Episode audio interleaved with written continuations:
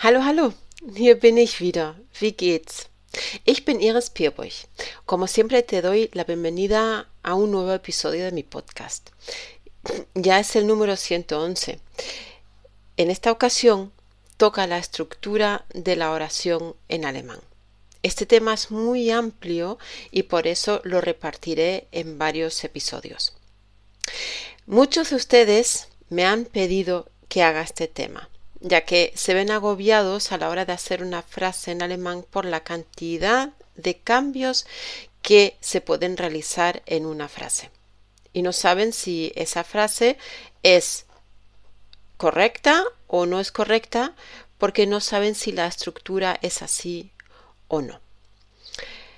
Sí, es verdad y de hecho creo que a muchos estudiantes de alemán les cuesta bastante.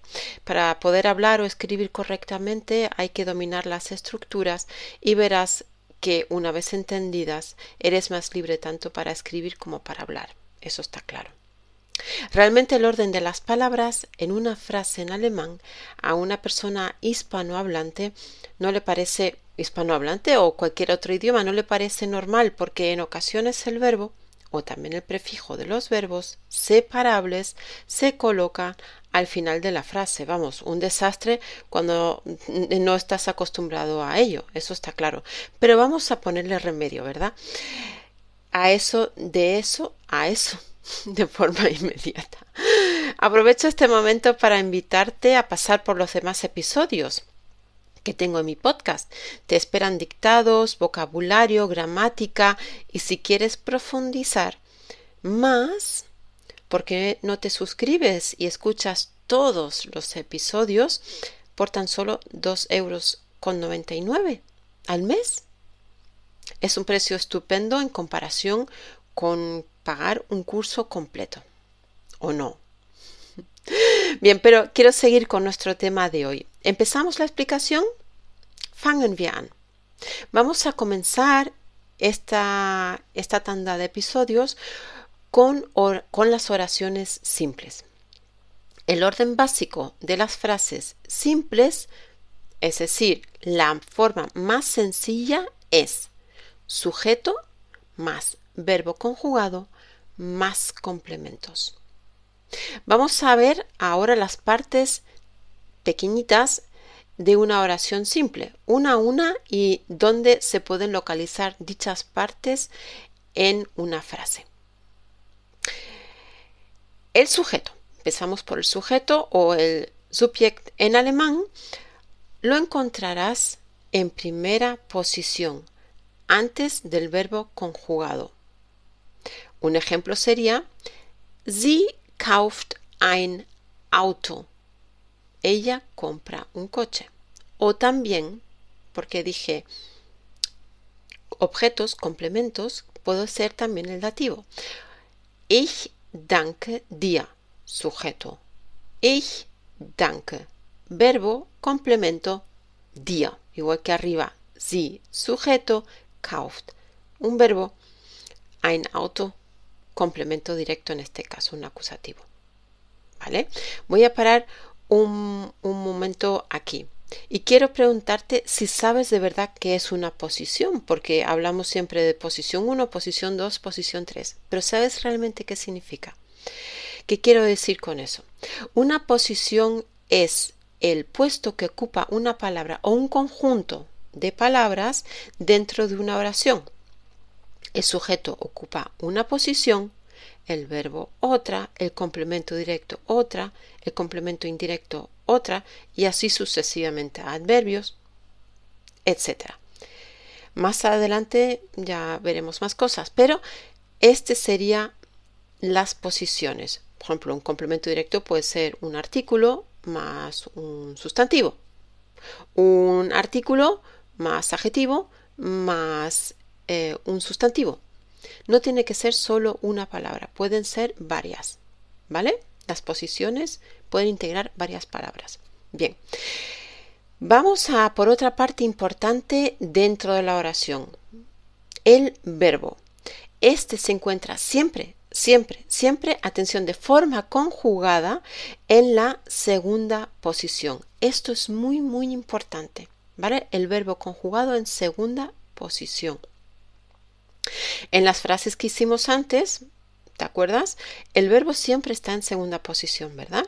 Vale, pues genial. Eso es algo que hay que saber siempre. Bien. Pero haciendo una pregunta, quiero hacer una pregunta, ¿el verbo también queda en segunda posición? No. Y en este caso quedaría así, verbo conjugado más sujeto más complementos. El sujeto aquí cambia a segunda posición porque la primera posición ya está cogida por el verbo. ¿Vale? Perfecto. Vamos a por la última parte de nuestra frase que hicimos antes. La posición del complemento directo o complemento indirecto. En alemán, en alemán podríamos decir Akkusativobjekt o Dativobjekt, acusativo o dativo, respectivamente. Vamos a seguir con la frase de antes. El acusativo o el dativo se coloca normalmente en la tercera posición, es decir, justo detrás del verbo conjugado. Vamos a hacer la misma frase o las mismas frases de arriba con estas posiciones. Sie kauft ein Auto. ¿Vale? En ein Auto está en acusativo y en tercera posición. Ich danke ihr Ihr está en dativo y se encuentra en tercera posición. Pero también podríamos hacer un cambio. Un cambio. Sí, pasar el acusativo o el dativo a primera posición. Aquí están empezando los cambios, ¿vale? En primera posición también podemos poner el acusativo o el dativo. Pero claro, ¿y dónde queda el, el sujeto? No podemos dejarla en primera posición. Bueno, pues pasa a tercera posición, detrás del verbo, donde se colocaría el acusativo el dativo. ¿Vale? Quedaría entonces ein Auto kauft sie y la otra oración ihr danke ich. Ihr danke ich. Ein Auto kauft sie. Fíjate la entonación también le doy hincapié a al acusativo. Ein Auto kaufe ich. Oh, perdón, ein Auto kauft sie o ihr danke ich. Ahí tienes un poco una clave que te, que te digo más adelante. O sea que, resumiendo, las posiciones en las oraciones en alemán pueden cambiar, pero teniendo en cuenta lo que acabamos de aprender, el sujeto en primera o en tercera posición importante, primera o en tercera posición, el verbo conjugado siempre en segunda, a no ser que sea una pregunta, y el acusativo o el dativo en tercera posición o en la primera, cambiando el sujeto entonces a tercera, lo que dije antes. En este último caso, lo que te dije es sujeto a tercera posición. Esto es muy, muy importante, ¿vale? Esto de esto te tienes que acordar siempre. Bien, pero ¿por qué se hacen esos cambios? Aquí está lo que yo te dije. Por la importancia que tienen en la frase. Le das un toque de atención, ¿vale? Igual que con la entonación, le doy un toque un poco más fuerte para destacarlo un poco de los demás. Esto también lo hacemos con las posiciones. Si el acusativo para mí es importante destacarlo, lo puedo poner en primera. Igual pasa con el dativo, lo puedo poner también en primera posición. Igual que un adverbio. Si quiero destacar que el adverbio es hoy o mañana, lo que quiero hacer, pues lo destaco y lo pongo en primera. Pero eso lo vamos a ver ahora. Pero ojo, también podemos tener otras variantes y son las siguientes, no solo sujeto verbo acusativo y dativo, también hay otras variantes, otras, otros complementos que puedo añadir en una frase y también pueden cambiar de, de posición. Si lo que te decía del adverbio, si colocamos un adverbio de tiempo o lugar en una frase, lo podríamos colocar en primera posición y sucede igual que arriba. Voy a decir la misma frase de arriba, pero con un adverbio de tiempo. Jetzt kauft sie ein Auto. El adverbio está en primera posición, verbo conjugado en segunda, el sujeto en tercera y el acusativo pasa a la cuarta posición. Alargamos las posiciones, vamos añadiendo más. Los alemanes, incluyo, suelen, solemos colocar el adverbio, lo que te dije, el adverbio de tiempo o de lugar o de frecuencia muchas veces también, en primera posición. ¿Vale? Importante. Vale. Otra variante que podemos utilizar es con un verbo reflexivo. No lo perdamos de vista. El verbo reflexivo. El verbo reflexivo siempre irá acompañado, por supuesto, por un pronombre reflexivo. Si no te acuerdas de ellos o todavía no sabes cuáles son, pasa por el episodio número 80, que ahí te lo explico. Pero, ¿en qué posición colocarás ahora el pronombre reflexivo? Añadimos un elemento más. Pues tiene una posición específica y se encuentra justo detrás del verbo conjugado. Siempre digo conjugado, ¿vale? Porque es el que va siempre en segunda. Detrás del verbo conjugado, es decir, en tercera posición, con lo cual sería sujeto más verbo conjugado más pronombre reflexivo más complementos. Tiene un lugar fijo, te digo entre comillas, porque también puede cambiar, pero en principio siempre irá en tercera posición el pronombre, ¿vale? Reflexivo en este caso. Veamos la frase, una frase diferente a la anterior, ¿vale? Ich bade mich heute Morgen. Ich bade mich heute Morgen. Yo me baño esta mañana. El pronombre reflexivo, ¿vale? No se puede trasladar a primera posición, pero sí a cuarta, ¿vale? Sí podemos utilizar, pasarla a cuarta posición. Si el sujeto, por cualquier causa, de las que hemos dicho arriba, tiene que trasladarse detrás del verbo. Por ejemplo, si yo cojo ahora heute Morgen, ich bade mich heute Morgen y lo traslado heute Morgen a primera posición, que puedo porque ya hemos visto que se puede hacer, pues sería heute Morgen bade ich mich. ¿Ves? Sujeto pasa de primera a tercera posición. ¿Vale? Porque es su lugar. O en primera o en tercera. No podemos ponerla ni en cuarta ni en quinta, nada. En las frases simples, el sujeto en primera y en tercera detrás del verbo conjugado. ¿Vale? Con lo cual, lo que te decía que el pronombre sí va en tercera, pero si el sujeto va en primera. Perdón, el sujeto va en primera y el pronombre en tercera. Bien, eso es algo inamovible. ¿Vale? Bien. Esta vamos a negar ahora, la, la frase que teníamos al principio, las vamos a negar para ver cómo, coloco yo un artículo de negación. Mm, una negación. ¿Te parece? A ver, ¿cómo sería su orden? Primero, primera frase. Sie kauft ein Auto. En su forma negativa sería, fíjate, no colocamos el nicht, sino el kein. Por eso artículo de negación, porque tenemos un sujeto, perdón, un sustantivo. Entonces tenemos que negar ese sustantivo. Ningún coche. Vale. Sie kauft kein Auto.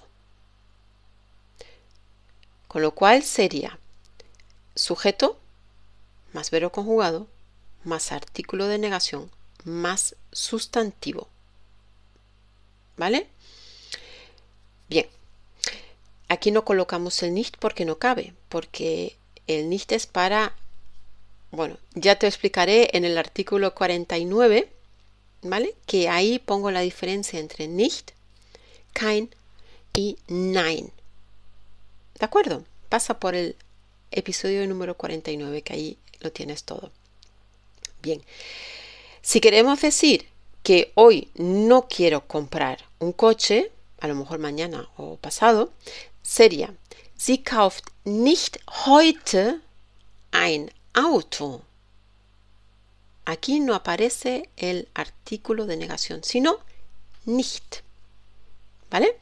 Aquí la negación se coloca delante de lo que nosotros queremos negar. También lo puedes encontrar al final de la frase. ¿Vale?